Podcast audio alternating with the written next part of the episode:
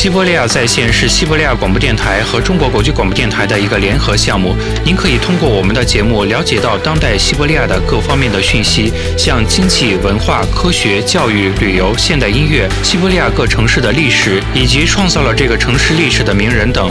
本栏目由西伯利亚地区最大的广播电台西伯利亚广播电台独家提供。西伯利亚在线系列节目中，我们将为您讲述西伯利亚最有趣、最重要的故事。西伯利亚体育。体育赛事重大事件、大陆冰球联盟新闻等，所有西伯利亚体育实时重大事件等，都可以在西伯利亚在线特别节目中了解到。大家好，我是主持人韩波，我是主持人维罗妮卡。在今天的节目中，我们继续为大家介绍大陆冰球联盟的成员和俄罗斯有史以来最好的冰球运动员。在这期节目中，我们为大家带来的是谢尔盖·莫基亚金。很多专家都称他是俄罗斯现代冰球世界最好的前锋。之后，您将了解到的是来自克罗地亚首都萨格勒布市的大熊冰球俱乐部，其创建的历史是怎样的呢？又是如何进入大陆冰球联盟的？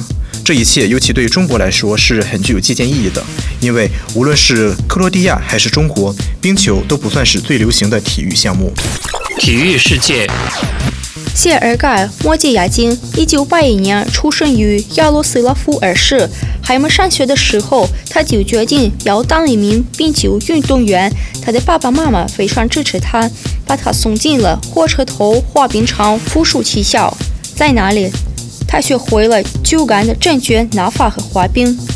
有意思的是，在刚开始训练的那几年，他的梦想是成为一名守门员。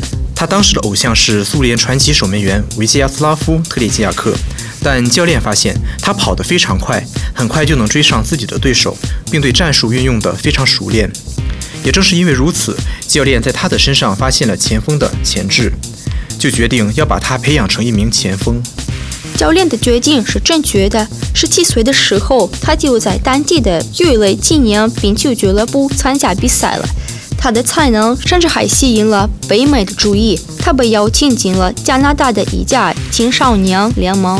然而，在那待了不长时间之后，他就立刻回到了俄罗斯，和莫斯科的中央陆军冰球俱乐部签订了合同。在中央陆军冰球俱乐部，他的才能发挥到了极致。只是在这个冰球俱乐部，他就参加了七个赛季的三百多场比赛，最终还当上了队长。尤其是在俱乐部的最后一年，对他来说是十分成功的。当时，中央陆军在长期不振的情况下，冲到了季后赛的四分之一决赛，而他自己则被公认为俄罗斯锦标赛上最好的进球手。他自己赢得了二十分，还有三十二分是在他的传球下别人才获得的。由于表现突出，他被邀请进了俄罗斯国家队。在国家队期间，他还在2008年和2009年两次成为世界锦标赛冠军。此外，他还两次成为银牌得主和一次铜牌得主。铜牌是他在去年于俄罗斯举办的世界锦标赛上获得的。这次比赛的赛场上，他进了六个球，进行了三次有效传球。但他最成功的时候却是在马格尼托戈尔斯克冶金工人冰球俱乐部的那些岁月，在那里他获得了最大的荣誉。作为前锋，和他并肩作战的是丹尼斯扎里波夫，还有捷克籍运动员扬科瓦尔什。他2011年加入了这个冰球俱乐部，不久他就成了广大球迷们最主要的偶像。连续三个赛季，包括上一个赛季，他成为大陆冰球联盟常规赛最主要的狙击手和进球手。2013、2014赛季中，连通季后赛，他一共获得了一百零六分，这个分数在联盟中创造了纪录。他还赢得了2014年和2016年加加林杯比赛的奖杯。今天，他是俄罗斯唯一一个分数超过了六百分的在籍运动员。目前这个赛季对于他来说也可能会是非常成功的。他所在的冰球队在东部联赛积分榜上位居榜首，而他自己则是大陆冰球联盟进球手排行榜上的第一名。这离不开他个人的精彩表现。去年九月，他进行了他职业生涯中的第五百个得分传球。还有一件也非常重要，这就是继续向前创造新成绩的动力。他没有懈怠。最近的几次采访中的一次，他说。将加加林奖杯举过头顶，他肯定不会厌倦。二零一七年他的表现将会如何？我们拭目以待。在这里，我们祝他好运，现在我们就开始我们的克伦比亚首都萨格勒布的大熊冰球俱乐部之旅。冰球天地。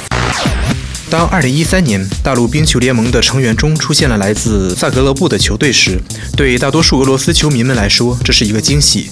很少有人会说克罗地亚是一个冰球国家。对于俄罗斯人来说，克罗地亚是一个足球国家、篮球国家。但大熊冰球俱乐部却有着自己光辉的历史和不菲的成绩。该冰球俱乐部成立于1961年，当时克罗地亚还是南斯拉夫的一个组成部分，参加过南斯拉夫锦标赛。是的，这个冰球俱乐部远远算不上是欧洲最强的冰球俱乐部，但球队取得的成绩却是令人肃然起敬的。大熊冰球俱乐部曾经赢得了1989年、1990年和1991年的比赛。1988-1989赛季中，苏联冰球运动员维西亚斯拉夫·安尼辛曾是这个球队的一员，那时他已经37岁了。去南斯拉夫时，他就已经是三次世界锦标赛的冠军和八次苏联锦标赛的冠军了。说起这个球队，他回忆道：“当时操场上人满为患，季后赛的时候发生的一幕是大家无法想象的。几乎三十年来，我们首次赢得了南斯拉夫的锦标赛冠军，球迷们当时的情绪用语言是无法表达的。”现在我们就来说一下场地方面的情况。很少有球队能像大熊那样。为他们无尽的可能性而骄傲。主场比赛时，他们有时是在扎格勒布赛场进行。这个场地是为2009年男子手球世界锦标赛而建。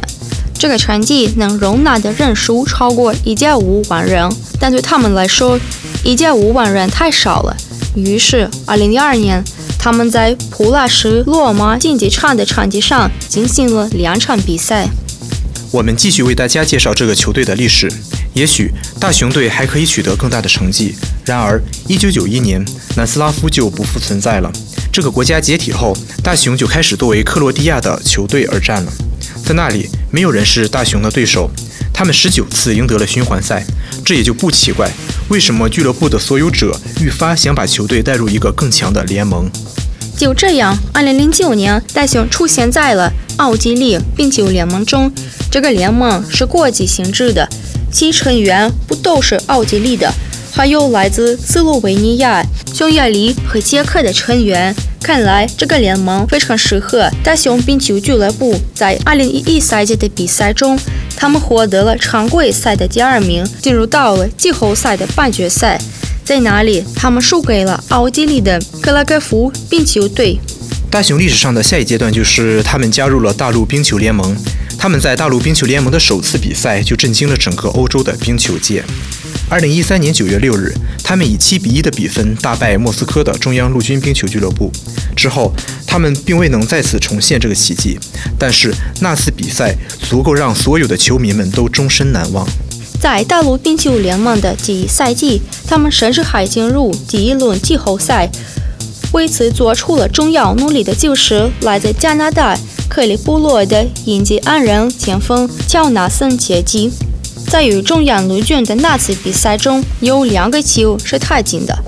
仅仅在2013-2014赛季中，他就获得了19分，还进行了19次有效传球。但对于球迷们来说，遗憾的是，这个赛季结束后，他就离开了大熊冰球俱乐部。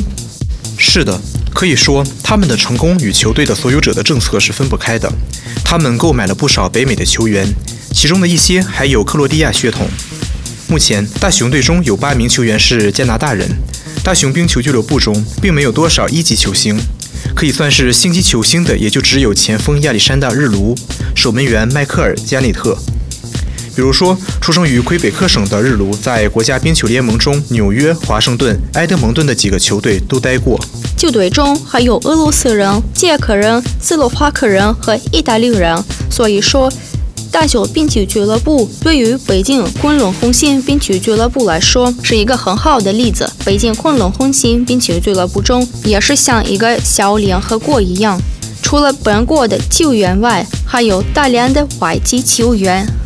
大熊冰球俱乐部只进入过一次季后赛，这个赛季中，他们似乎也是力不从心。但在单独的几场比赛中，他们的表现还是可圈可点的。